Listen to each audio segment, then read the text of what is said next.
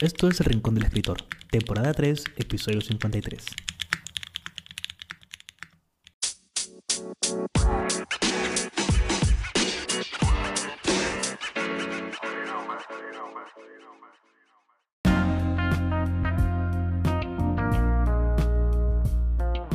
Bienvenidos a un nuevo episodio del Rincón del Escritor. Espero que se encuentren bien junto a sus personas favoritas y que hayan podido encontrar algún tiempo para escribir durante estas semanas que han pasado. En este episodio vamos a hablar con un autor peruano, su nombre es JJ Maldonado, quien ha publicado recientemente su primera novela con la editorial Planeta, titulado El amor es un perro que ruge desde los abismos. Hoy día vamos a hablar sobre su proceso de escritura, los problemas que encontró mientras escribía, los otros proyectos en los cuales está trabajando, así como también de libros para leer, películas para ver, eh, animes y algún otro grupo musical que ambos hemos escuchado. Así que vayan por un poco de café, unas galletas de chocolate y comencemos. Yo soy Jairo Morales y esto es El Rincón del Escritor.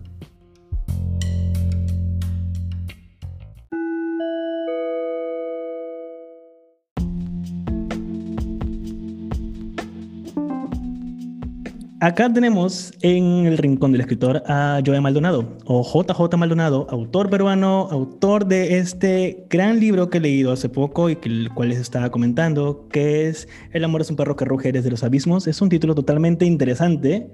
¿Qué tal, Joe? ¿Cómo estás? Hola, ¿cómo estás, Jairo? Muy feliz de estar contigo, de estar con las personas que te escuchan y de que hayas leído el libro, lo hayas comprado sobre todo, ¿no? Este, y nada, muy feliz, muy feliz de de poder conversar de, escritura, ¿no? Eh, en este espacio tan interesante que es el Rincón del Escritor, ¿no? Sí, genial, genial. Muchas gracias más bien por, por venir con tan poco tiempo, la verdad. Eh, terminé de leer el libro el fin de semana pasado, el viernes, eh, estaba leyéndolo. para empezar, leer libros con la pandemia ha sido toda una proeza enorme, la verdad. He tenido bloqueos, lectores, muchísimas cosas que me han tenido no sé, no estaba leyendo. De hecho, tu libro es el tercer libro que leo en este año, por más raro que parezca. Pero cuéntame, en, tu lado como autor y lector, sobre todo, ¿qué has estado leyendo en esta pandemia? ¿Has tenido problemas? ¿Has tenido bloqueos de lector? Eh, no, mira, fíjate que yo, más bien en el, en el tema de la, de la, pandemia o la primera cuarentena que tuvimos, o sea, el 2020, eh, fue una, una, cuestión muy egoísta de mi parte, quizá muy, este, muy muy radical este, si lo vemos en, temas este, humanos, ¿no? O de, de, cuestiones de apoyo moral o de apoyo este, desde, desde esta idea, desde, un, desde el sitio privilegiado en el que estás o podemos mm. estar hacia, hacia todos los desastres que, que estaban pasando, el caos que se vivía. Yo cuando vino la cuarentena fue, fue como una especie de por fin voy a tener tiempo para leer. Por fin voy a escribir esta novela que, que, quería escribir. ¿no? Es, por eso te digo, es una cosa, en, mi caso, fue muy, muy, muy egoísta, muy incluso este, amoral, si quieres, en términos, este, eh, digamos, cristianos.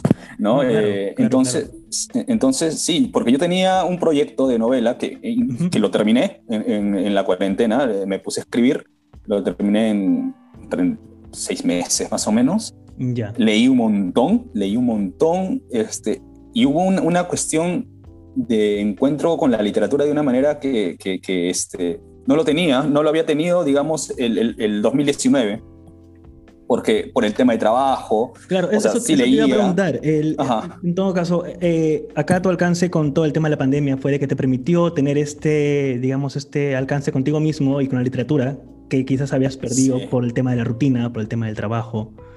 Antes, sí, por el tema de la rutina. No tenías tiempo, entonces durante toda la pandemia, de pronto, al menos el primer año, en tu caso, ¿entraste con la literatura o reencontraste? Quizás debería ser la palabra correcta. Eh, no, no sé si reencontrarme, porque Sí, porque yo, en realidad yo siempre, siempre trato de escribir, o sea, siempre estoy escribiendo algo. Claro. Ahora, seguramente ahora yo te voy a contar algunas, algunas cuestiones de bloqueo que, que, las que estoy teniendo, ahora sobre todo. Ok. Lo vamos a hablar más adelante y quizá puede ser interesante y quizá me puede ayudar a desbloquearme, ¿no? Este, tú también escribes, tienes una novela y, otros libros y escribes, entonces me puede ayudar me puedes dar incluso consejos para poder ver cómo, cómo se puede desbloquear, porque es un tema que a veces pasa. Yo en un momento creí, en cierto momento, creí que, que, no existía esto del bloqueo, porque yo nunca me había bloqueado, siempre escribía, escribía, escribía, siempre, o sea, la, página en blanco, es esa, esa suerte de maldición del, del, del, escritor, digamos, eh, conmigo nunca, nunca había sucedido, este, nunca me había pasado el, el tema este, ahora que escribo, ¿no? Y, y, y creo que no me ha pasado, o sea, yo con el tema de las páginas en blanco, la primera página, la, es, la página cero, eh, ¿no? es como que, por ejemplo, ahorita yo ya tengo unas, en un nuevo proyecto que estoy escribiendo, tengo casi 300 páginas, wow, pero, este, pero me he quedado ahí. Sí. Primer borrador. ¿Ah? Un primer borrador. Sí, el primer borrador, pero me, pero me faltan otras 400 porque va a ser una novela de largo aliento, una cosa así. Dale. Pero este, me he quedado como que bloqueado, pero por algunas cuestiones que no necesariamente literarias, sino más bien extraliterarias. Eh, la promoción del libro, de este libro que acaba de salir, este, del que estamos, vamos a hablar, eh, las entrevistas, que han sido muchas, este, los comentarios.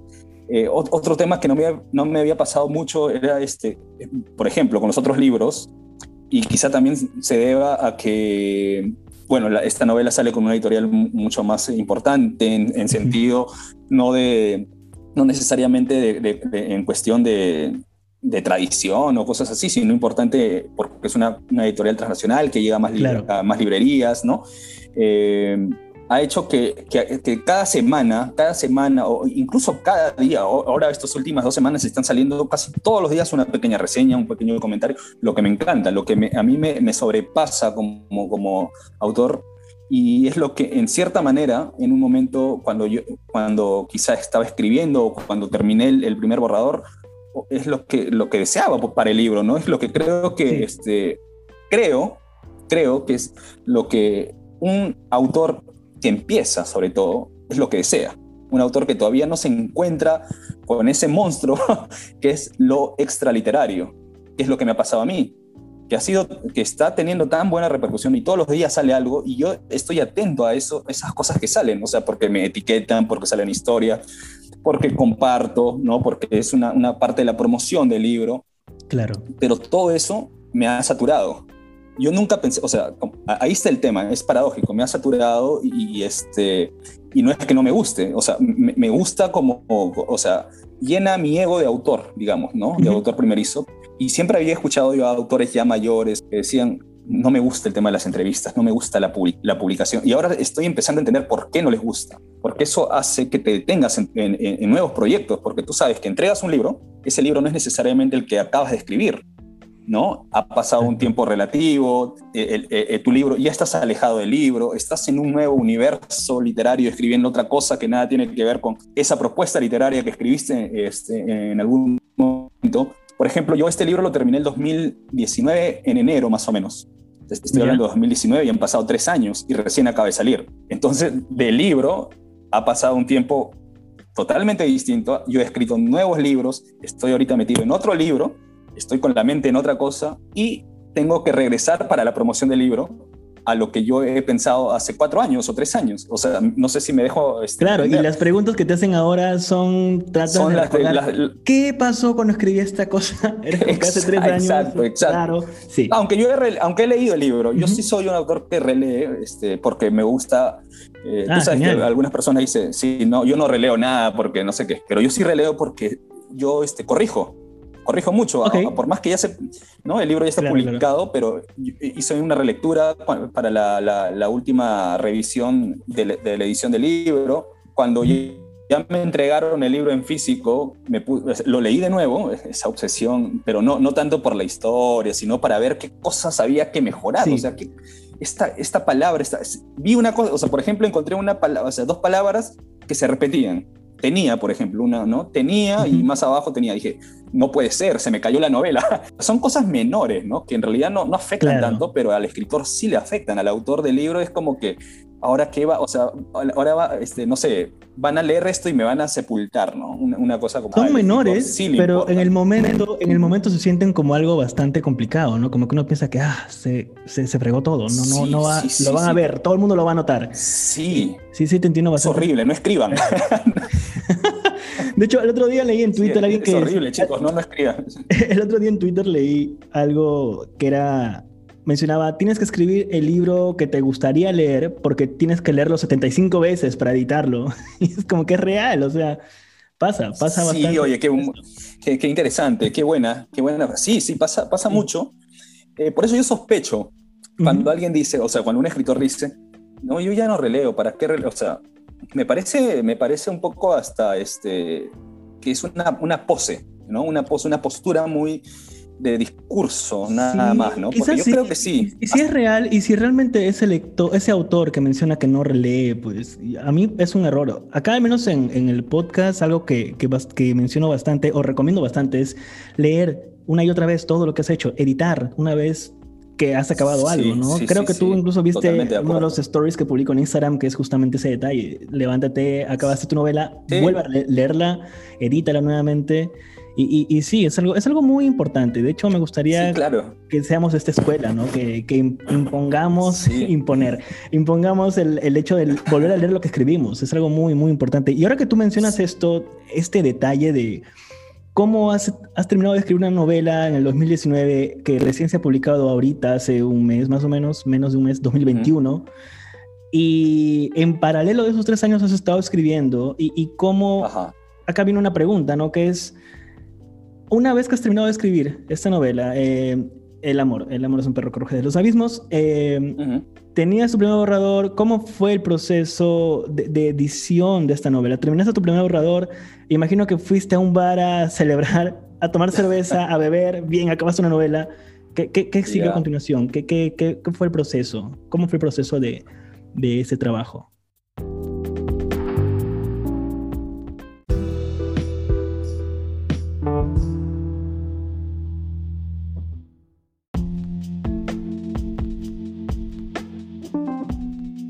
Ya en el, en el proceso de, de, de, de, digamos, de post, de post este, escritura, uh -huh. eh, lo que yo siempre hago, eh, y, y, y, creo que, bueno, ahora lo he dejado de hacer, porque bueno, ahorita mis amigos están ocupados, mis amigos lectores, escritores.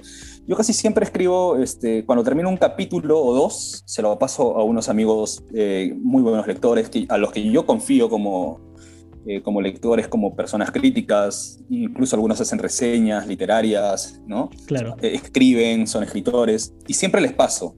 Yo soy muy, muy obsesivo. En Ellos nunca me pasan nada. ¿no? Eso, y siempre les digo, oye, ya, pues, ¿cuándo me vas a pasar este, tu, tu, tu cuento? ¿Cuándo me vas a pasar tu, tu, tu, capítulo? Pero ellos me dicen, no, no, no. En cambio, yo, yo sí soy obsesivo. Termino un capítulo, se lo paso para que me digan, oye, esto de acá está, esto, ¿no? está flojo, cambia esto, arregla esto. Entonces, siempre estoy con eso, molestándoles este, a, a cada cada dos semanas, cada semana. Claro. Pero esos, y, esas personas a las, cuales les pasas, a las cuales les pasas esto son personas que realmente confías muchísimo en ellos. Eh, sí, sí, sí, confío, confío, mucho, confío mucho en ellos.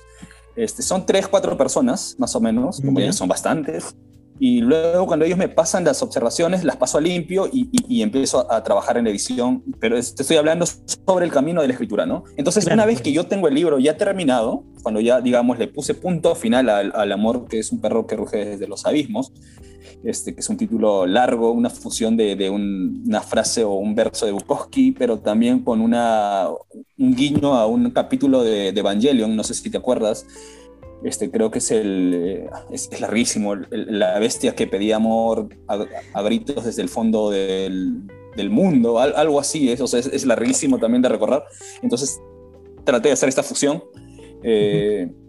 Pero bueno, yo cuando terminé el, el, libro, lo que hice fue este, dar un respiro. Dije, ah, terminé. No, porque este, el, el, esta novela la escribí realmente rápido. O sea, no, no, no me tomó tanto tiempo como otros libros que, que, ¿Cuánto, está, que estoy ¿Cuánto tiempo ahorita, te tomó escribir, digamos, el primer borrador de esta historia? Tres meses. Tres meses, un poco menos, incluso, y sí, un poco entonces, menos. Y, y, el, y digamos, las, las revisiones que continuaron a eso, ¿cuánto tiempo más te tomó? Eh, eso sí, demoró más, un año creo. O sea, demoró más la edición que la escritura. Es, es, sí. es interesante eso, ¿no? Demoró mucho más uh -huh. la revisión que la escritura, este, porque yo estaba, antes de empezar a escribir este libro, yo estaba este, escribiendo una novela que la he detenido. Ya. Como te digo, como te habrás dado cuenta en lo que te estoy contando, yo escribo mucho, ¿no? Por eso me parece raro ahora el bloqueo que tengo pero de parte de lo que ya te he contado, de que, o sea, todo este exceso de cosas, estar atento a lo que sale del, libro. Entonces, este, lo cual está bien y me gusta y me alegra por la salud del libro, porque el libro al final se separa del autor, ¿no? El autor ya, ya o sea, el libro ya no me pertenece más, le pertenece a, los lectores. Claro. Claro, les pertenece a otras personas. Entonces, me parece muy bien pero como autor a mí me, me, me, me afecta un poco, ¿no? Entonces, yo, yo, estaba escribiendo una novela este, posapocalíptica, una novela de una Lima destruida, totalmente. Yo quería escribir una novela sobre Lima, ¿no? Una novela que, que, contara la Lima actual, que contara, este, que tiene parte también en esta novela, ¿no? En, en cierta manera, hay cosas de, de, de, la, de, la, Lima que, muy millennial, de la Lima del, del, del, anime, del hentai, del BMX, del skate, del freestyle, no sé, de la pornografía, del internet. Tiene esto, pero yo quería escribir y todavía quiero hacer un proyecto mucho más ambicioso que, que, condense diversas partes de Lima, su lado político, su lado este, social, cultural, la parte sexual. O sea, quería hacer una novela total, digamos, pero no desde el realismo, sino más bien desde un hiperrealismo o desde la ciencia ficción, una cosa así, una novela posapocalíptica. Pero al principio no, no, no, lo pensé tanto así como una novela de género, sino yo, yo quería hacer una novela total, digamos, ¿no? Y empecé a escribir, y cuando empezaba a escribir me di cuenta que no podía abarcar esa totalidad de Lima, porque Lima, como ciudad, tú sabes que Lima es un monstruo, o sea, es una, una, ciudad que crece todos los días, que se actualiza día a día. Y es bastante Un día diferente. tú vas a un parque, sí, sí tú un día vas a un parque, al día siguiente regresas a ese parque y, cambiaron la banca y lo pusieron a otro lado. O el árbol que estaba ahí lo talaron y salió. O, no se te vas a tal O lo cambiaron de nombre porque el alcalde quiso. exacto, ¿no? exacto. O, vas a una, una, casa que, que estaba recién pintada, al día siguiente vas, los pandilleros han pintado, no sé, este, o hay una acción poética, ¿no? La, la clásica acción poética, te amo porque eres mi todo, ¿no? No sé, una cosa así.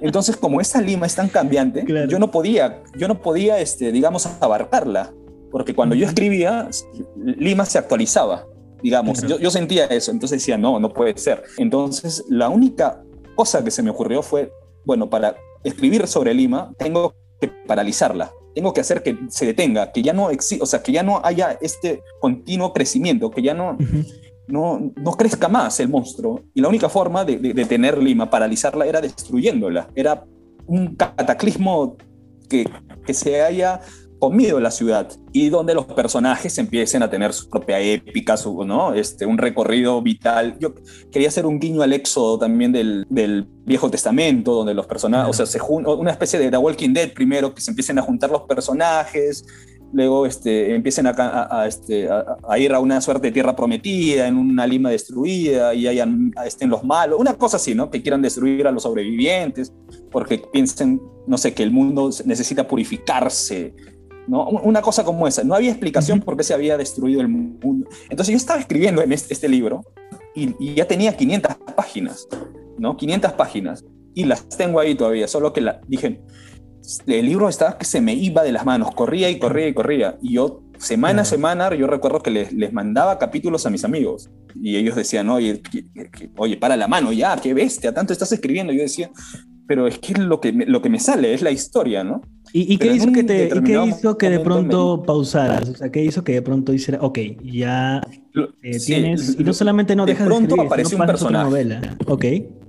Sí, eh, es que de pronto apareció un personaje, un, un, un skater, un skater y que, que, jugaba este, videojuegos, que era un pro, un pro del, del, del Warcraft 3, de, de, estoy hablando del 2010 más o menos, ¿no? Claro, Entonces, este personaje como que se, se metió ahí y, y, no, este, no tenía mucho que ver con, con, el, con el sistema, digamos, narrativo de, de la, novela, pero se, se, metía, quería estar ahí, aparecía y se llamaba Dios, Diosito. Entonces estaba ahí dando vueltas el personaje, ¿no? Este, tenía problemas. Y, en las partes de la novela, esta novela grande, que incluso ya tiene, tiene un título, porque alguna vez la voy a tomar de nuevo, se, llama la, se titula Las vacas flacas del apocalipsis. Este, yo voy interconectando capítulos, o sea, hay una historia principal cuando la Lima destruida y luego, no sé si has visto Lost, la serie, la, Lost, la serie, o sea... No llegué a verla, pero sé que... en una isla desierta. Horrible Pero sí. Sí, sí, sí. Véanla, véanla cuando, cuando puedan, es tremenda. ¿no? Es una, eh, empieza, hay una historia central donde están todos en el caos, digamos, o sea, en el accidente que han tenido en una isla desierta y todo eso, pero hay como pequeñas este, flashback de cada uno de los personajes, que va contando la historia de los personajes antes del accidente y cómo llegaron al accidente, ¿no? Entonces yo estaba haciendo una estructura más o menos parecida a esa, ¿no? este, una historia principal de, de, Lima destruida y luego los capítulos de cada personaje, su historia, su pasado. Entonces este personaje Diosito como que se me metía y tenía una flaca que se llamaba Romana y que lo, y que lo jodía psicológicamente y que le gustaban los animes y que se le había muerto su mamá y que este empezaba a entrar a, una, una, especie de clandestina de... Entonces dije, no, muchos personajes, porque habían como 24 o 25 personajes que estoy manejando en, en este otro proyecto y dije, no, ahora qué hago? Este, ya, no puedo meter más personajes. Entonces lo que hice fue, dije, no, vamos a sacarlo y lo vamos a dejar acá, por acá, para que otro día, no sé. Y lo saqué. Entonces, como estaba escribiendo, yo veía que la novela tenía como para otras 500 páginas más, porque también me influenció mucho este, esta novela Apocalipsis de Stephen King. Ah, esa novela así, este, es alucinante. De hecho, esa, esa es alucinante. Que leí. Fue la novela, fue una de las primeras novelas que me dio ansiedad. Te soy muy honesto. Sí, o sea, leerlo es, sí, es que tiene su maestro. Entonces yo quería que sea algo así, ¿no? Porque incluso había leído, este, eh, mientras escribo aquí y contaba el proceso de Apocalipsis, cómo hacía que tantos personajes al final, eran tantos que, dice, que no podía manejarlos, los mató a todos. Entonces algo así yo estaba intentando y, dije, bueno, esta novela, si nunca la voy a terminar, o sea, esta novela se me va a hacer imposible y la voy a terminar de acá. Entonces dije, ¿qué hago? Y la otra historia estaba ahí, la de Diosito. Claro. ¿no? Con, con problemas, ¿no? Con el problema de lo... Entonces dije, bueno, vamos, me voy a dar una especie de relajo, ¿no? Me voy a dar una especie de, de, este, de respiro de esta novela y, y, la voy a escribir. Entonces cogí nuevamente la otra novela, el, manuscrito de El amor es un perro que ruge desde los abismos, y empecé a, lo, empecé a escribir, ¿no? Cambié cosas, obviamente, ¿no? Y la novela nuevamente, o sea, se empezó, porque no es una novela tan corta tampoco, tiene casi 250 páginas. Y, desde un principio ya tenías, o sea, obviamente la historia, para los que escuchan, eh, de El amor es un perro que ruge desde los abismos, eh, está situada en, en, en Lima, pero específicamente en el Callao. Entonces me pregunto, desde un principio ya estaba situado ahí, cuando escribías a Diosito en este otro, en este otro proyecto, él ya estaba situado ahí. Ya estaba situado ahí. Lo que hiciste entonces básicamente fue agarrar eh, la historia y ponerle otro esqueleto, digamos, o sea, y, así... En otro esqueleto y, y, darle su, propia, su propio sistema, ¿no? Su propio sistema escritural, porque eh, ha cambiado mucho del primer borrador, lógicamente, o sea, no podía ser, porque en el otro proyecto iba a ser, un eh, iba a ser capítulos, Tres, tres, capítulos quizá, ¿no? Que iban, o sea, no, no, iba a ser muy largo, tendrían máximo unas 40 páginas, pues, ¿no? Pero en, este, en, en, el proyecto ya novelado tenía que ponerle lo que, lo que, lo que necesita una novela, necesita catarsis, necesita drama, necesita tragedia, necesita este, el mayor, mayor personajes, desarrollo de, personajes, ¿no? Eh, eh, cuestión, una búsqueda, una búsqueda de algo, ¿no? este, necesitaba eso que que es muy diferente dentro de capítulos de una novela mayor. ¿no? Empecé así, empecé a escribir el libro, eh, como te digo, que fue como una pausa, en cierta manera para bien, porque el libro salió, eh, salió bastante bien, me gustó. Yo necesitaba ambientarlo en el Callao, porque en el Callao me era funcional por el final del libro, o sea, por parte del final del libro de, de, El amor es un perro que ruge desde los abismos, porque, o sea, necesitaba una salida al mar, o sea, un, espacio, un distrito con salida al mar, donde esta mafia de, de, trata de personas saca a las chicas por el puerto del Callao y, y, se las lleva y las trafica o pasa algo ahí, ¿no? Necesitaba ese espacio. Nada, por eso lo llevé, em, este, por eso eh, me di el respiro para escribir este libro, lo hice muy rápido, tres meses como te digo, y luego, este, empecé a, editarlo, a editarlo, porque el libro, en, eh, o sea, en, su en, su versión original, ahorita como te digo, tiene 250 páginas más o menos, en su versión original tenía 150 páginas más, o sea, 350 más o menos. Este, ya con el editor, el editor me, me, me, mochó, me mochó 150, y para mejor, porque habían cosas este, que, o sea, que me dolieron cuando lo sacaron, pero yo aprendí que hay que hacer caso a las que saben, por algo están editando, por algo tienen más experiencia en el, en el mundo editorial. Y cuando habían cosas que, que, que, o sea, por ejemplo, cuando hay una parte del personaje, el protagonista, junto a sus amigos, se va a destruir un recital poético en Miraflores, por ejemplo, ¿no? Estaba muy bien escrito, me gustaba, había mucho humor, pero no ayudaba en, función a la historia principal, o sea, lo, hacía un poco más, lo alejaba un poco más, no había tanta fluidez, no había, o sea, ¿no? Entonces quitaron ese capítulo, había otro capítulo más de un campeonato skate, me parece, eh, que en un momento, de BMX, perdón, de BMX, donde el chico también entra a manejar skate, pero también estaba ahí por las puras, ¿no?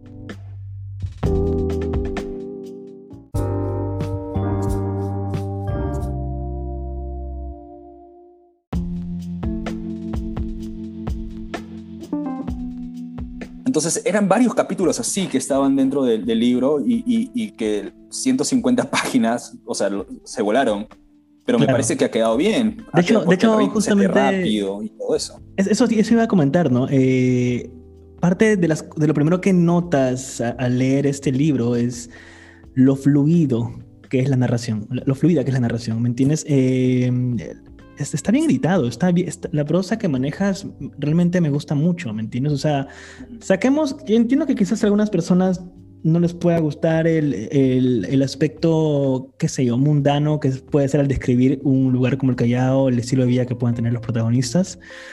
Pero sacas eso y te quedas con una prosa muy, muy buena. Igual aún así la historia es muy buena. Es, eso era algo que te quería comentar realmente, ¿no? Eh, al, leer, al empezar a leer el libro, al empezar a leer El amor es un perro que ruge desde los abismos, lo primero que notas es ok, eso está pasando rápido. Yo lo leí en la Kindle, eh, lo quería leer inmediatamente, no tenía tiempo de ir a una librería, em, dije, ah, ya fue, me lo compro por la Kindle, luego lo compraré en físico. Y me di cuenta, habían pasado dos, tres horas y estaba como que, espérate, ¿qué? Supuestamente era un rato y ver qué tal y me estaba gustando la historia. Entonces, me gusta mucho la forma en la que está escrita, honestamente. La, la prosa, el estilo que manejas es totalmente increíble, pero... Y eso me lleva a una pregunta más y es, el que tú llegas a este estilo, a, esta manera de contar algo. Yo sé que obviamente hay revisiones, tienes también la ayuda del editor, los editores ayudan muchísimo, pero tú, a nivel de tu prosa personal, de tu estilo, tu voz, eh, ¿cuánto tiempo te tomó encontrar eso? Porque sé que has escrito más libros antes de este. Sí, sí, sí. Este... ¿Cuál fue este, este, viaje que tuviste? ¿Qué, qué, qué sucedió? Sí, es, es, interesante esta pregunta que me haces porque me ayuda a reflexionar también en, en mi propio proceso de escritura eh, por ejemplo, yo no sé si es que mi estilo en realidad, o sea, yo sé que si alguien me lee va, a sentir la voz, o sea, mi voz, porque, o sea, en las reseñas, en los críticos todos han dicho hoy, han encontrado este, ciertos este, puntos de encuentro de, mis libros, ¿no? Que ciertas cosas que, que, se conectan y que siempre son como que pequeñas obsesiones, eh, tanto eh, referenciales como lingüísticas. Sin embargo, si tú, tú, lees cada uno de mis libros anteriores y este también, y, los borradores que tengo, los libros, este, la voz o el tono no se parecen entre sí. O sea, la voz de este personaje es el mismo que el, o sea, los tonos que yo he manejado, por ejemplo, eh, en mi libro anterior. O un libro que escribí con Leo Ledesma, que, que tiene este, otro tono, o, porque la historia exige otro tono. Este, esto no tiene nada que ver con lo, o sea, por ejemplo, en, este libro que te comentaba, el, que, el que paralicé, el de Lima, ¿no? este, cada personaje tenía una voz distinta. Por ejemplo, este, este personaje escribía porque, o sea, tenía que escribirse de esa forma. Yo, imagínate que a Diosito, que es para los que están escuchando, o sea, así se llama el protagonista del, de la novela. Eso. Sí, Dios, se llama Dios, le dicen Diosito de cariño. Eh, él, no, podía, no podía tener un tono, pues, este, de un profesor de literatura. O sea, porque él no habla así, él, no, él tiene, o sea, tenía que ser un tono mucho más fresco, más, más juvenil, más rápido, más directo, eh, pero con ciertas licencias líricas por momentos. Pero esas, esas licencias líricas se hacían en momentos que tenían que estar. Eso también eh, fue una observación muy interesante del, del editor. Por ejemplo, el, desborde verbal en el libro es cuando, cuando el chico le ha pasado un quiebre emocional, cuando su psicología está a punto de romper, o cuando hay una especie de, presencia onírica en él, ¿no? o cuando, este, no sé, se sorprende tan fuerte que la, este, pierde la conciencia de la realidad, ¿no? Pasa a una hiperrealidad, digamos, y, y, su lenguaje cambia. Su lenguaje cambia y se transmuta y hay momentos que las frases se rompen incluso y no completan la oración, que es la parte del monólogo interior, ¿no? que, que está casi al final. Entonces, ese tipo de cosas, pero en su tono tenía que yo jugar pensando en el lenguaje del personaje, ¿no? Eh, ahora, por ejemplo, ahora estoy escribiendo una novela, la que te digo que me he bloqueado, que es una novela este, ambientada en el siglo XIX. Es una especie de western alternativo que estoy este, trabajando. ¿Ambientada en, alguna ciudad en particular o Perú? Eh, este, en, Perú, en Perú, el siglo XIX, gente a caballo, que se roban este, eh, ganadería, fanáticos religiosos, cosas así yo no puedo utilizar el tono escritural que tiene en esta novela, ese tono, no, no puedo utilizar este, esas licencias, tiene que ser un tono mucho más decimonónico en cierto sentido, pero actual al mismo tiempo, ¿no? Eh, es como que, por ejemplo, uno puede escribir, o perdón, uno puede, para hacer un símil, ¿no? Uno puede hacer un film sobre el siglo XIX, una, una película ambientada en el siglo XIX, ¿no? Pero no puedes grabar, pues, como, como se grababa en el siglo XIX porque las herramientas, no, no, puedes grabar así porque nadie te va a creer, ¿no? Entonces, hay herramientas más actuales. Entonces, yo estoy trabajando a, través de esos materiales, ¿no? Eh, a mí me interesa mucho cambiar y jugar con el, el, punto de vista lingüístico, el punto de vista verbal, con la palabra, con el lenguaje.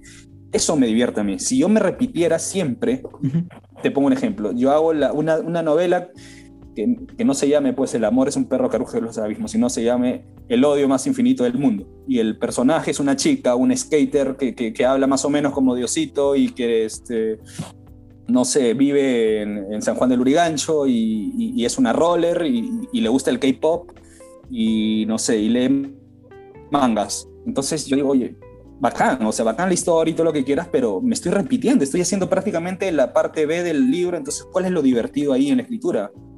No hay, o sea, ¿por qué repetir la fórmula? ¿Por qué seguir? O sea, si la fórmula me funcionó esta vez, digamos, la, fórmula escritural me funcionó, ha tenido buenas críticas, el libro sigue, se sigue moviendo, se está vendiendo bien, todo lo que quieras, ya sería un poco, no tan de, de, esta cuestión, si quieres, un poco más romántica del escritor como artista, ¿no? Ya entonces me funcionó esta fórmula, voy a repetir lo mismo para, para seguir vendiendo y para seguir estando en, en, no sé, en la lista de la, de los escritores jóvenes, ta, ta, tal, ¿no? O sea, eso, eso me parece aburrido, aburrido, yo creo que a, cualquiera, ¿no? Realmente me gusta muchísimo esto que comentas, porque para todas las personas que están escuchando, eh, me gusta que, que, tengan esta percepción también de que como escritores es bueno realmente recordar algo muy puntual que quizás olvidamos y es en el arte muchas de las cosas que quedan es el, cambio o, el desafiar algo que ya has hecho antes y tratar de cambiar la voz. Un ejemplo claro con eso que mencionas, se viene a la mente bastante Chuck Palahniuk. Eh, ya, el escritor del, sí, del club de la eh, pelea. todo el mundo, la mayoría de las personas han leído sus cuentos, eh, bueno, tripas o guts, creo que es en inglés, en español imagino que es tripas, no estoy seguro. Ah, y, y, luego es el Club de la Pelea, pero si uno lee el resto de sus libros actuales que ha publicado en los últimos años, la prosa es muy diferente. Totalmente diferente. De hecho, uno lo lee y piensas, pero esto no es el Club de la Pelea. Esto es. ¿Dónde está el Chuck Palahniuk del, Club de la Pelea? Y es totalmente diferente. He tratado de leerlo en inglés, te soy muy honesto. Eh, no pude. Es totalmente exigente. Y él en alguna entrevista mencionó, él como escritor decidió exactamente lo que tú me estás contando ahorita cambiar las cosas o su tono, su estilo, porque quiere. Y porque de esa forma, al menos en el caso de él, eh, exige a sus lectores.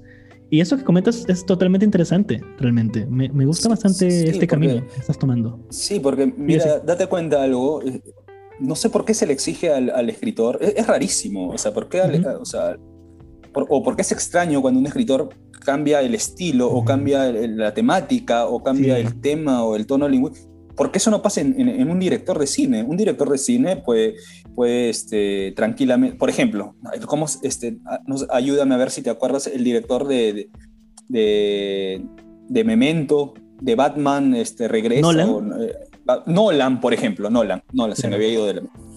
Nolan, o sea, has visto ese tipo, te estoy hablando de Memento, o sea, que es una película psicológica, si quieres, ¿no? Y luego hace Batman Asciende, pues.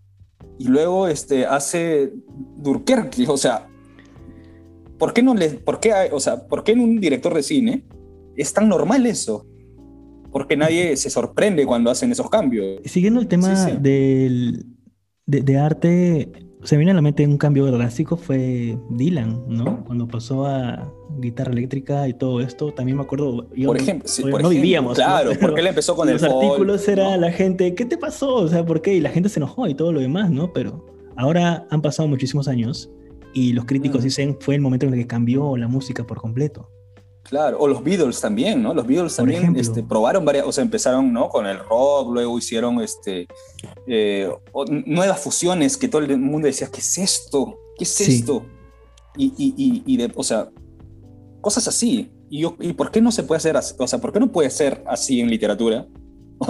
no, no, eso es lo que me parece sorprendente. O es que tenemos a veces una idea muy tradicional, ¿no? El escritor tiene que, todos sus libros tienen que, ya, bacán, ¿no? Pero ¿por qué no puede cambiar? ¿Por qué no puede un escritor, este, no sé, hacer un día una novela realista y al día siguiente, no sé, una novela de cyberpunk? Eso que comentas ahorita, un rato escribes realismo, al siguiente escribes ciencia ficción. Eh, mm. No conozco, la única que conozco ahorita se me viene a la mente es Rosa Montero. Rosa Montero tiene la capacidad de escribirte un libro tan intenso como la ridícula idea de no volverte a ver para que al siguiente año me publique un libro de ciencia ficción que son Lágrimas en la lluvia, que es nada que ver, y luego al siguiente año La carne, y luego la segunda parte de Lágrimas en la lluvia, es brutal.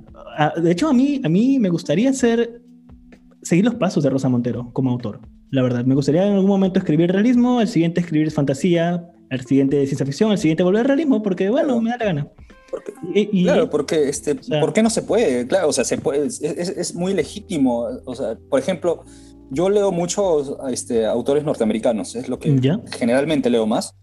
Eh, allá, por ejemplo, es bastante natural, muy natural. Este, esta escritora, eh, Carol Oates, me parece, o Carol, no, se me acaba de, estoy mal ahorita con el tema de los nombres, escribe, escribe, o sea, de todo. ¿No? Ciencia ficción, ficción especulativa, realismo, biografías, escribe este, a geografías, escribe, o sea, qué genial. Yo digo, ¿por qué? ¿Por qué este, no se puede repetir eso? O sea, ¿por qué si escribo un día, eh, por ejemplo, con, Leo Ledesma escribimos una, una, una, suerte de hibridación de cuentos fantásticos de ciencia ficción, de horror, de este cuestiones eh, especulativas, de creepypastas, incluso. Hicimos una mezcla. El demonio camuflado en las asfalto. Y luego, este, sí, y luego este, yo escribí esta novelita, o sea, el, amor es un perro. Ajá, ahí está, lo veo. Ojalá pongas un video en algún momento, te juro, pero. Qué suerte. Sí. sí. Y este. Y luego yo escribí esta, esta, esta novela que yo pensé en un momento que, que, era, o sea, yo dije, estoy haciendo un libro realista, ¿no? O sea, yo, yo lo pensé así, estoy haciendo una novela realista y, o sea, de, como te digo, de, este, de, esta gran cosa que era una, una novela eh, de ciencia ficción, de la apocalíptica, lo que quieras. Dice, ahora voy a hacer, o sea, de eso, has visto, ¿no? Saqué una novela y digo, voy a hacer una, una novela realista de un chico que bla, bla, bla, le pasa esto. Y mientras lo escribía yo jamás me di me sorprendí, me sorprendí cuando la crítica empezó a decir, esto no es realismo, esto es hiperrealismo, hay una cuestión de fantasía, hay una cuestión de exageración de la realidad, rompe el, por momentos, ¿no? Y yo decía, coño, ¿qué, o sea, ¿será, será así? pero yo pensé que estaba escribiendo realismo, pero yo, yo creo que hay, hay este, esto también lo he discutido mucho con varios amigos, con, con Leonardo Ledesma, que es, que es muy buen amigo mío, muy buen escritor también. este, hemos hablado sobre el tema de lo que es, o sea, de lo que hay, qué es el realismo, qué puede ser el realismo, porque ya creo que se ha saturado tanto, ya no, ya no se puede escribir realismo. Se ha saturado tanto que se difumina, o sea, a mi parecer ya se, ha empezado a difuminar bastante con estos tiempos. Y la pandemia, a mi parecer, ha hecho que ah, por ejemplo. no haya tanta diferencia, realmente. No, no solamente la pandemia, la política, loco, la, política parece una cuestión sacada de, la ciencia ficción, o sea, pero de la peor ciencia ficción, de, o sea, una, una ciencia ficción de serie B, de serie Z. Este, pero. De ese presupuesto, ¿me entiendes? Es como que ya. sí, sí. Una sola toma todo. Una, cámara. Con celular, ¿no? claro, claro.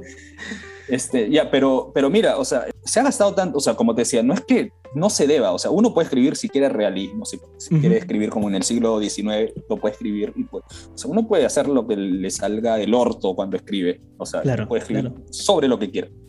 Pero yo digo, ya no se puede escribir en cierto sentido teórico, te estoy diciendo, o si quieres conceptual, o si quieres estético, o todo lo, todo lo que te desees. Este, ¿Por qué? Porque ya no existe pues un solo plano de la realidad, o sea, ya no se puede ver la realidad desde un solo punto de vista. Y no, y no desde ahora, mira, desde la aparición del cine o desde la aparición de la cámara. Tú sabes que en el siglo XIX, no me acuerdo quién decía, creo que Bolaño o Piglia, decía que cuando los narradores escribían, como ellos no habían visto, el cine todavía no había aparecido, casi todos escriben desde un punto de vista de una cámara que mira de forma este, horizontal. ¿no? O sea, siempre una cámara en, primer, en un plano abierto, en pero desde la llegada del cine, ya los escritores pueden este, escribir desde un plano de vista cenital, o sea, viendo desde arriba, porque, o sea, la cámara, tú sabes que te, te, ve todo, te, te, abarca todo. Entonces, ya no, ya no existía ese solo plano. Claro. Estamos hablando del siglo XIX, hace más de 100 años. Entonces, la llegada del cine ya cambia este, nuestra realidad en cierta, en cierta manera, le da una nueva capa este, o sea, una nueva visión del mundo. Con el cine aparece la televisión, ahora aparece el internet, aparecen las redes sociales, aparece, o sea, tantas cosas que ya no podemos tener una sola realidad.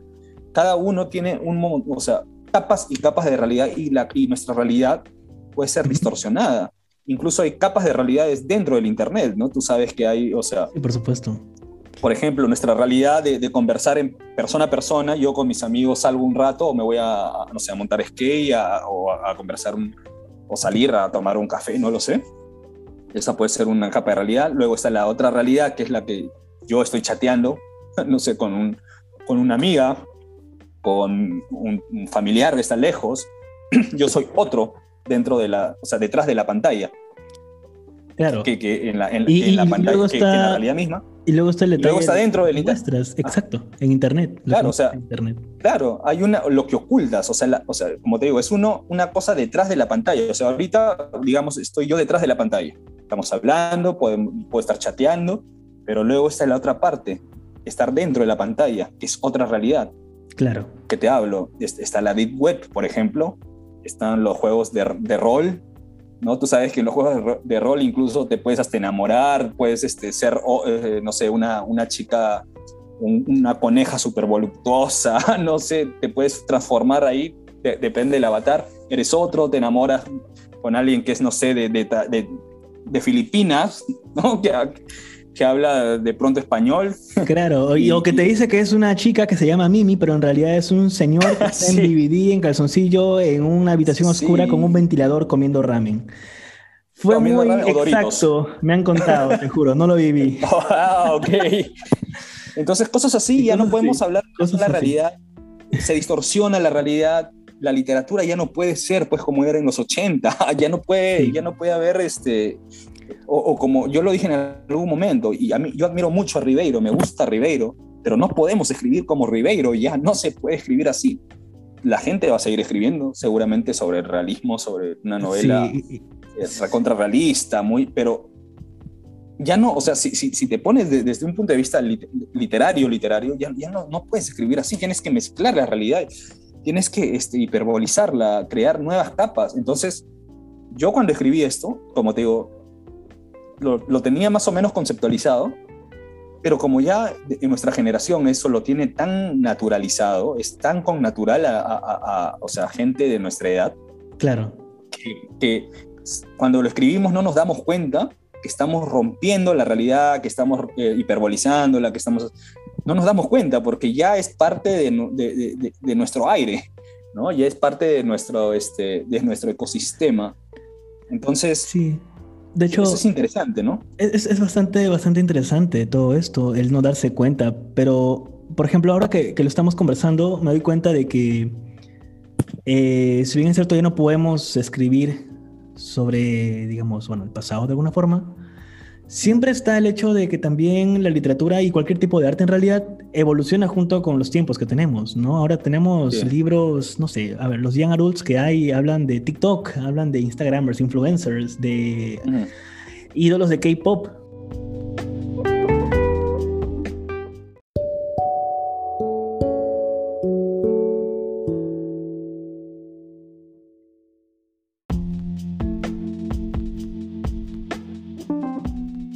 Por ejemplo, ah, mencionabas a Ribeiro hace un rato.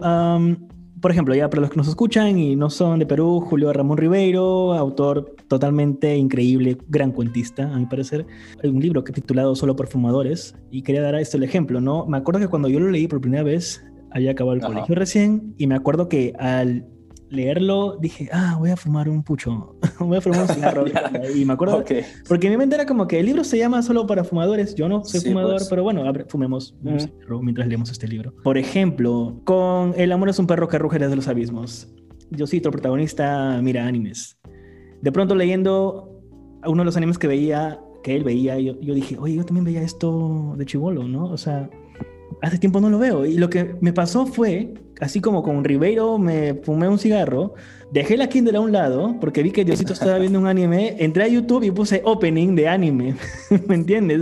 Oye, qué genial, qué genial. Y era como que wow, y una vez que empiezas a ver openings de animes, no, no paras y te ves todos los openings del 2000 a 2010, creo. Sí, qué genial, qué genial, qué genial. Ese tipo, es, lo, es, lo, más bonito, es lo más bonito que me han dicho que ha tenido el efecto del libro, ¿no? Es, este, a ver si me pasas este extracto de, en video para colgarlo, porque es, una, cosa bien, bien, este, bien, ¿cómo te diría? Este, emocionante escuchar que, que porque es, es, parte del, del, espíritu del libro, ¿no? Mira, ahora, yo, yo, yo, sé que, que el, el, o sea, el libro trata de, de, una cuestión actual, claro. moderna, este, bueno, tampoco es tan actual, porque más o menos son cosas que un millennial, o sea, los millennials ya estamos de 30, o sea, ¿no? 29, 30, 28, 35. Sí, sí, sí. estas cuestiones pasaban hace 10 años, quizá, ¿no? Hace 10 años, 15 años, más o menos por ahí está ambientado. Pero más allá de eso, o sea, que es la parte eh, epidérmica del libro, digamos, la epidermis, eh, yo también quería contar, o sea, quería trabajar con la, parte del mito, o sea, de los mitos, o sea, el, el, el retorno a, ciertas cuestiones, digamos, mitos modernos, mitos, este, entre comillas, mitos modernos, porque tú sabes que los mitos se regeneran, o sea, se van revitalizando con el tiempo, ¿no? Este, por ejemplo, el, mito de Prometeo se revitaliza con esta, esta novela de Frankenstein, ¿no? El Prometeo moderno se, va. Y luego han salido nuevas este, novelas, nuevas ficciones sobre Prometeo, nuevas, o sea, a eso se le llama mitologema, eh, si, lo hablamos en, en, términos teóricos, ¿no? Mitologema, la o sea, cómo el mito se va transmutando, va actualizándose y se va, y va teniendo nuevos paradigmas, ¿no? De acuerdo a los tiempos que vamos teniendo. Eh, exacto, pero siempre regresa a su punto inicial, a su punto claro. mítico, a su, ¿no? al su punto sagrado, digamos, para hablarlo desde, desde términos un poco más este, metafísicos, si quieres.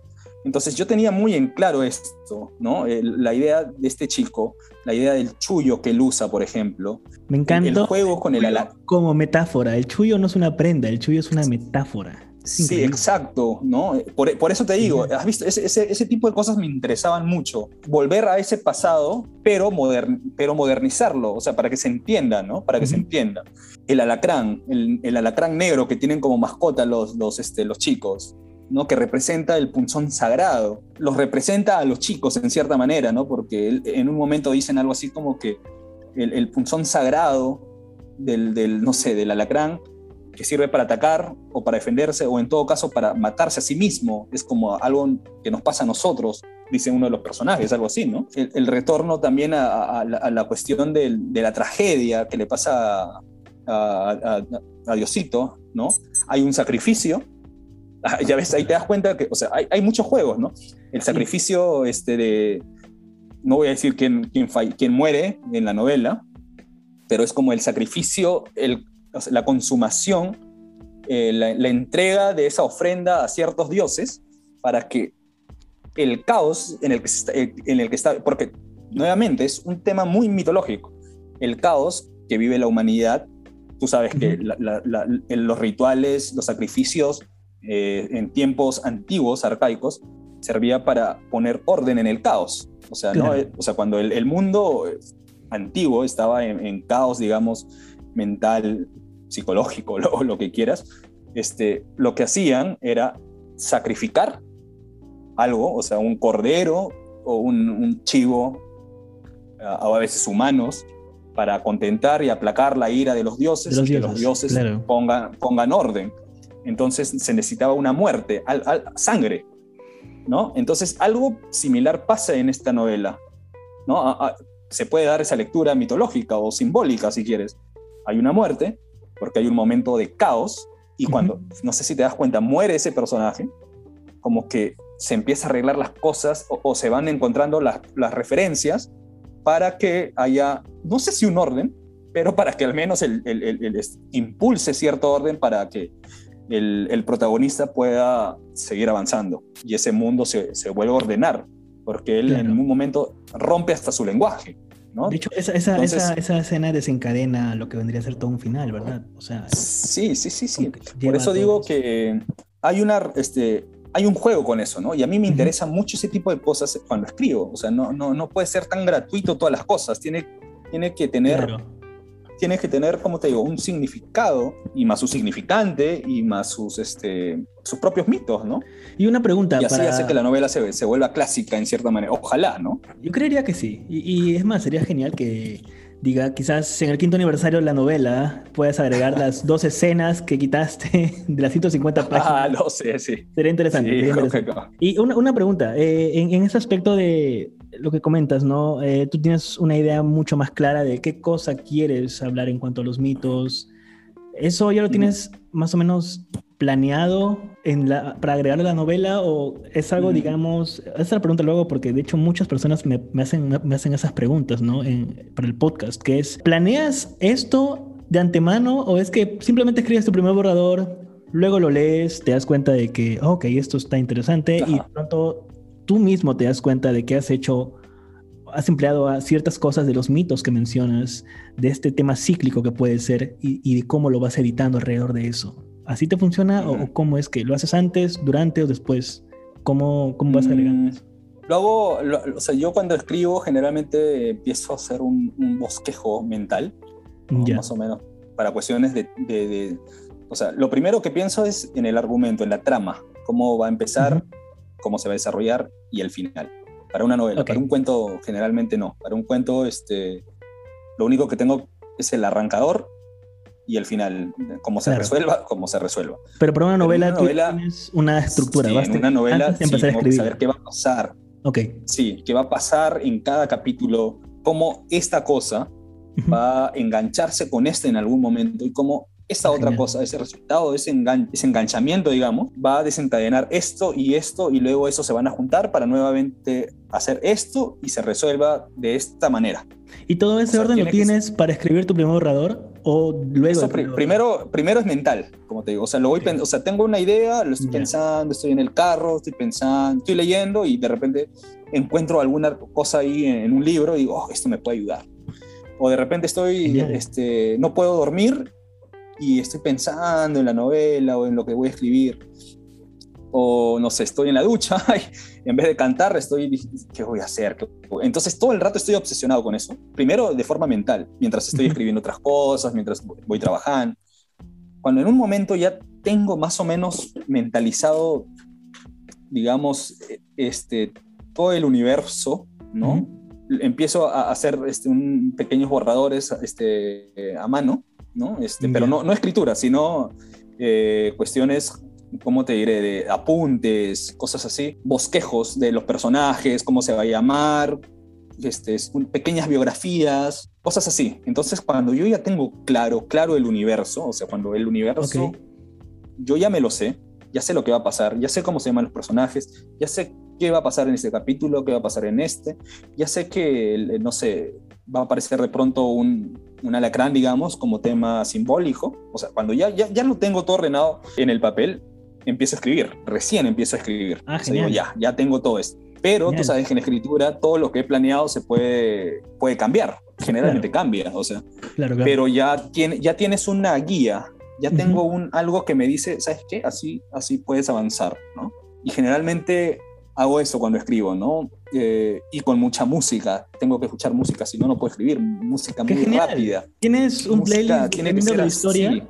¿Y tienes playlists dedicados a la historia? ¿O, o es que, no sé, yo imagino que sí, ¿no? Cada historia que escribes es diferente, cada mood es diferente. Sí, Por ejemplo, para El amor es un perro, ¿tenías un playlist? ¿Tendrás un playlist en Spotify que nos puedas compartir? Eh, lo, lo tengo- lo recuerdo, como te digo, fue hace tres años, hace tres años, mira, hace tres años, casi cuatro. Ya. Entonces recuerdo, pero sí recuerdo las canciones que ponía seguido, porque yo a veces agarro y hago un loop. O sea, Claro, claro. pongo una, una canción y, y lo dejo ahí reproduciéndose dos horas. Y estoy con eso, con eso, con eso, con eso, escuchando, porque el ritmo me genial.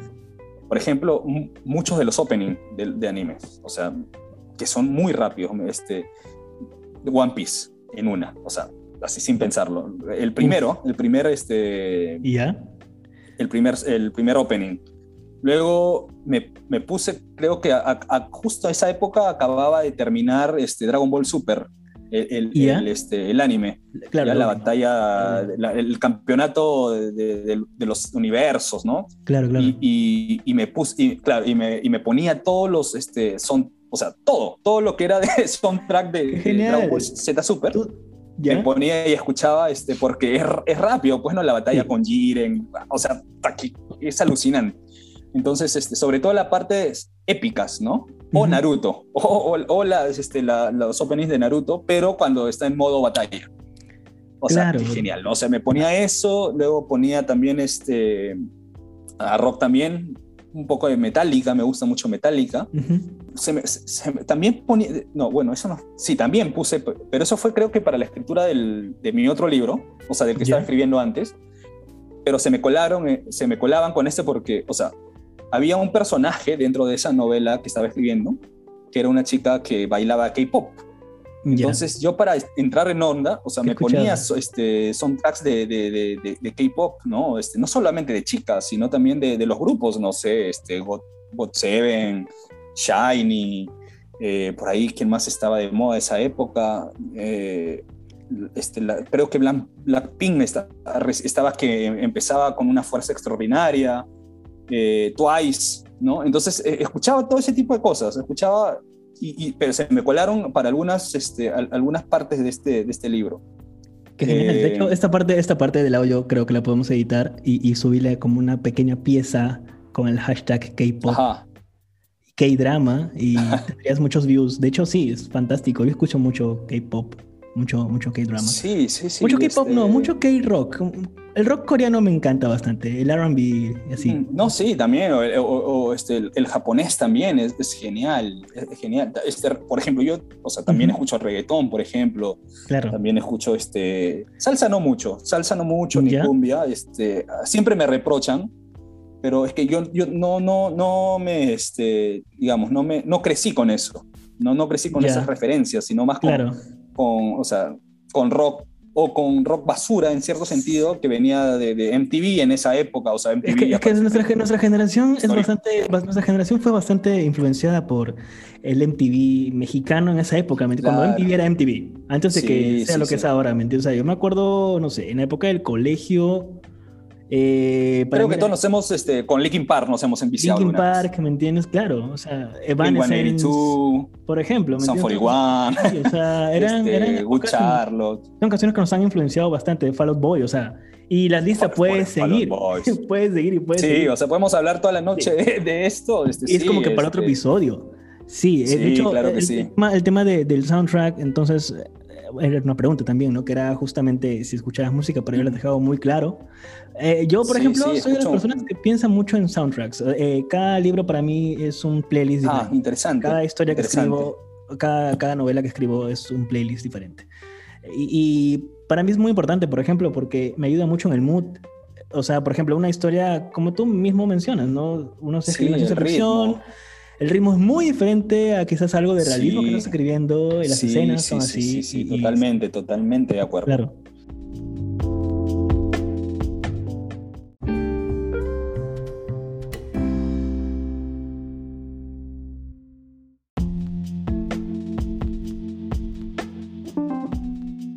Una pregunta para terminar el episodio y es la pregunta que le hago a todo el mundo que entra acá las influencias que estás leyendo ahora mismo o qué libros recomiendas a toda persona que está queriendo escribir o quizás no, pero simplemente es un libro, los libros que has leído últimamente que te han inspirado, que te han, que tú dices, ah, ok, tengo que recomendar este libro a todo el mundo.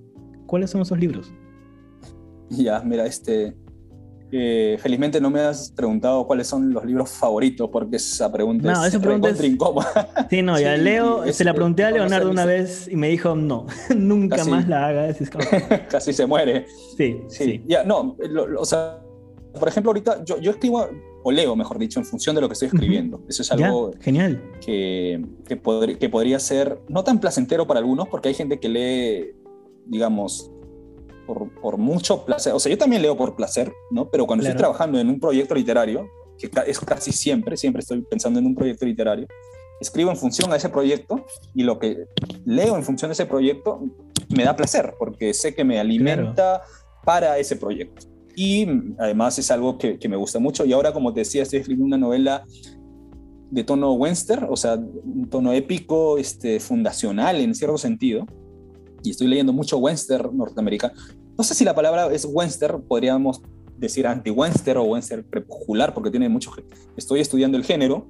este, y por ejemplo, una, una de, la, de las novelas que, que, yo he descubierto y, y, que me ha transformado como, como lector es eh, Warlock de Oakley Hall, eh, que es un autor norteamericano que ganó el, o creo que quedó finalista en el Pulitzer con esta novela han adaptado este, libro a una película que se llama El, pistolero con las pistolas de oro, o El hombre con las pistolas de oro, eh, que es una novela, un western rarísimo, rarísimo, eh, que está ambientado en la, localidad de Warlock. Warlock podría significar este, un demonio antiguo para los chamanes este, o los indios norteamericanos, Warlock, ¿no? Es como el demonio. Entonces este, este, espacio se llama Warlock y pasan, se matan a cada rato, por ahí hay vaqueros asesinos, hay borrachos locos, predicadores que salen de, del río y caminan sobre las aguas. Es una pasada esa novela. Todo divertido, eh, normal. Sí, es Me encanta. 800 páginas, 800 páginas de una de una gran literatura. Incluso este, Thomas este, Pinchon lo, eh, lo reseña, ¿no? O sea, que, este que, o sea, eh, porque es una, es una gran novela, ¿no? Esa es una. Otra novela en ese mismo tono, eh, que es, sería Centauros en el desierto, o del desierto, Centauros del desierto de Alan Lemay, que es un western también, o un anti-western podría ser. no, creo que este sí es western.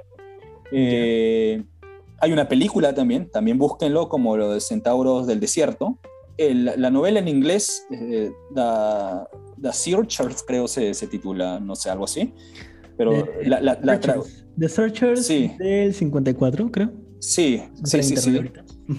Este, que en su traducción literal serían los buscadores, ¿no? Los buscadores, una cosa como esa.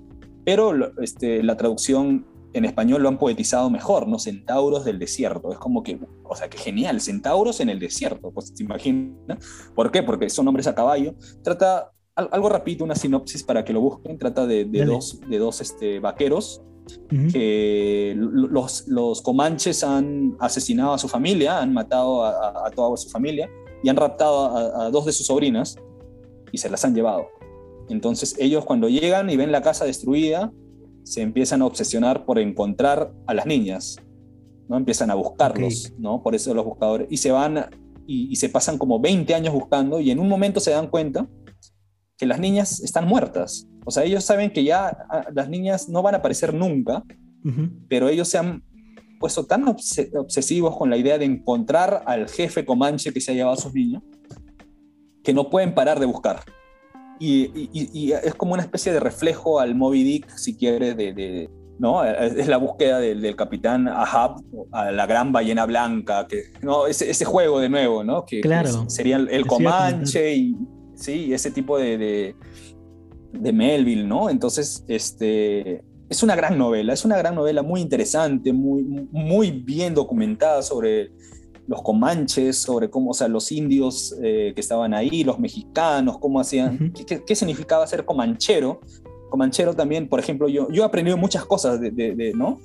Comanchero eran las personas que traficaban con los comanches, o sea, que les vendían cosas y los comanches permitían que estas personas entren a su territorio, porque si eran otros los mataban, les cortaban la cabellera. Entonces es una novela alucinante. Esa es otra, sería la segunda. Te voy a decir tres para no, no alargarnos tanto. No problema. Y la otra novela que, que me ha gustado, que me, ha gustado mucho sería, a ver, la última que estoy leyendo, bueno, la que ya terminé, la última que leí es este, la, verdadera, la verdadera historia de la banda de Kelly, que es otra novela, anti-western, de Peter Carey, que es un este, escritor eh, canadiense, que trata de, de, una, o sea, trata la historia de este bandido, es un western también, un western cyberpunk, como le dicen, que trata la historia de, este, de un bandido que se, que se, que se llama Ned Kelly, que empieza a crear terror en el, en el, sitio donde vive. Y hay una cosa interesante, que es, es lo primero que vi y que me pareció muy extraordinario, es que, o sea, generalmente los westerns son de, de, gente que, no sé, eh, fuerte, eh, burda, este, bien dura. Sí, este, Hollywood lo ha vendido de esa manera. Claro. claro, es el macho macho. es, es, que en realidad también parte de esa tradición del género, ¿no? El género fundacional, el, héroe es un, héroe blanco eh, con, grandes, con grandes motivaciones morales, eh, cristiano encima. Entonces es todo una, una cuestión, o sea, es el arquetipo del western. Pero el anti-western cambia eso. El, el anti-western puede poner homosexuales, puede hacer que eh, un negro sea el protagonista, algo que jamás hubiera pasado en el western tradicional, porque pues. tú sabes que no, imposible o, este, o que una mujer sea la protagonista, o una, una mujer que suba a caballo y vista pantalones era como rarísimo. Entonces, en este western de Peter Carey, eh, los, los, bandidos, la banda de Kelly, se travisten, son travestis. O sea, y yo cuando leí eso dije, demonios, qué alucinante, porque se ponen vestidos, genial. se pintan como, como, como mujeres y salen a caballo a, a, este... No voy a contar por qué, porque en la novela se explica esto, y, está, está hermosamente escrito porque el, personaje es, es, como que una novela confesional donde el, el narrador, supuestamente que es eh, Ned Kelly, le cuenta su historia a su hija que está por nacer y lo hace a través de papeles.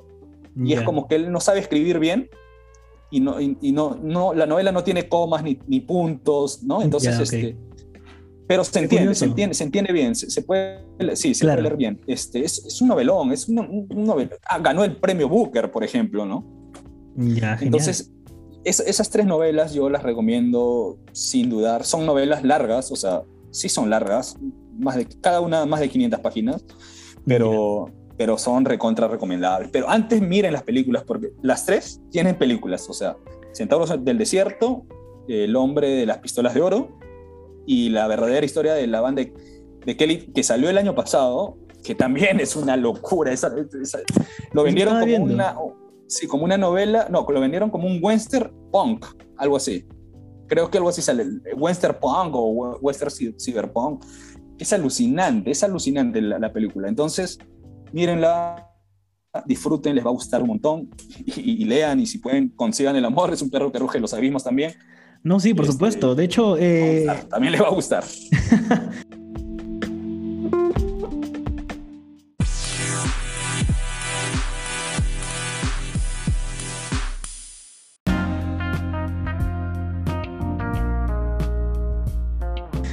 Para cerrar justamente el, episodio, eh, Ajá.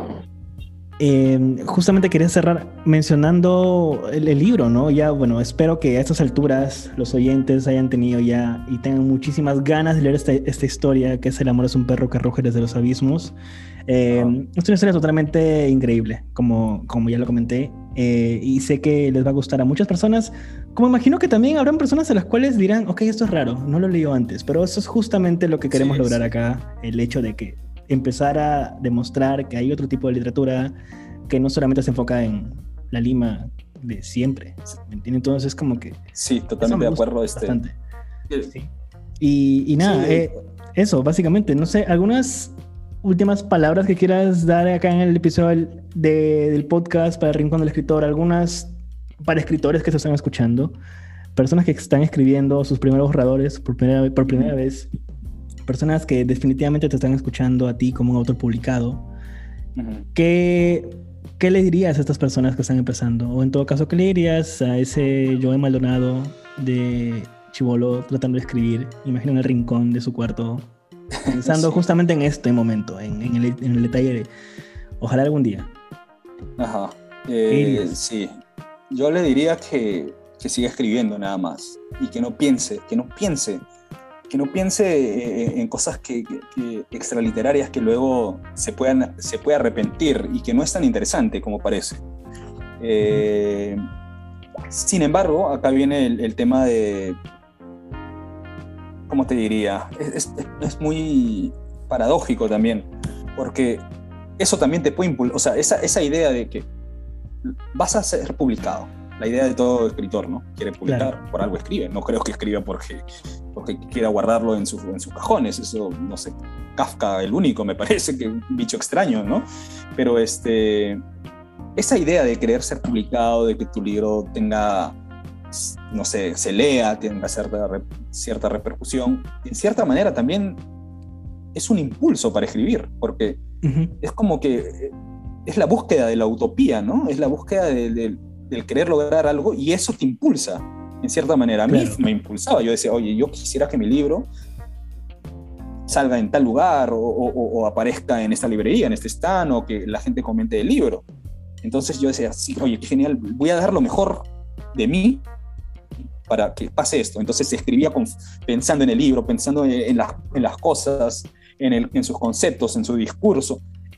Entonces, eso es como una parte, ¿no? una parte. Otra parte es que me gusta, me gusta escribir. O sea, yo creo que eh, una persona escribe porque le gusta, si no, no, no, escribiría. Sí. ¿Cuál, ¿Cuál sería el chiste si no te gusta escribir? O sea, sería aburrido. Entonces yo le diría eso, que siga escribiendo a ese, este, ese chico que está escuchando, que está empezando, que escriba, que no piense mucho, pero que, este, o sea, que no piense mucho en el que, bueno, qué va a pasar con el libro, que no sé qué, que piense más en hacer algo que le guste a él y que parezca que esté muy bien. Puede que su primer libro fracase, generalmente pasa eso. Puede fracasar, puede ser un libro que no, no, esté, por más que le guste a él, puede ser un libro que no, no esté muy bien, pero eso puede hacer que tu segundo libro sea un poco mejor, pero quizá también no esté muy bien, pero sea mejor que el primero. Y así puede ser que el tercer libro, ya, o sea, ya hay algo acá interesante, ya aprendí estas herramientas, ¿no? Porque si no estás dispuesto a sacrificar un primer libro, si no estás dispuesto a, fracasar editorialmente, si no estás dispuesto a que nadie te haga caso al principio y, no seguir terco en eso, entonces no estás hecho para esto, pues, ¿no? Porque si, si, a la primera vas a sentir que fracasé, nadie me hizo caso, eh, nadie me, o sea, las editoriales no me llaman, entonces, y lo abandonas, es que nunca te interesó realmente escribir, ¿no? En cambio, si fracasas una vez, fracasas dos veces y sigues y sigues y sigues, es porque, loco, te gusta y en algún momento, en algún momento, ese esfuerzo, esa pasión, esa locura te va a dar, te va a dar resultados literarios interesantes, ¿no? Este, no siempre económicos, porque eso es lo de menos, quizás sí, quizás no, quizá ganes un premio, quizá por ahí, no sé, este, hagan película de tu libro, pero te va a dar una satisfacción personal de haber hecho algo bien y que las personas conecten contigo y, no sé, y salir este, y hablar con, Jairo Morales, pues, ¿no? Este, en el rincón del escritor.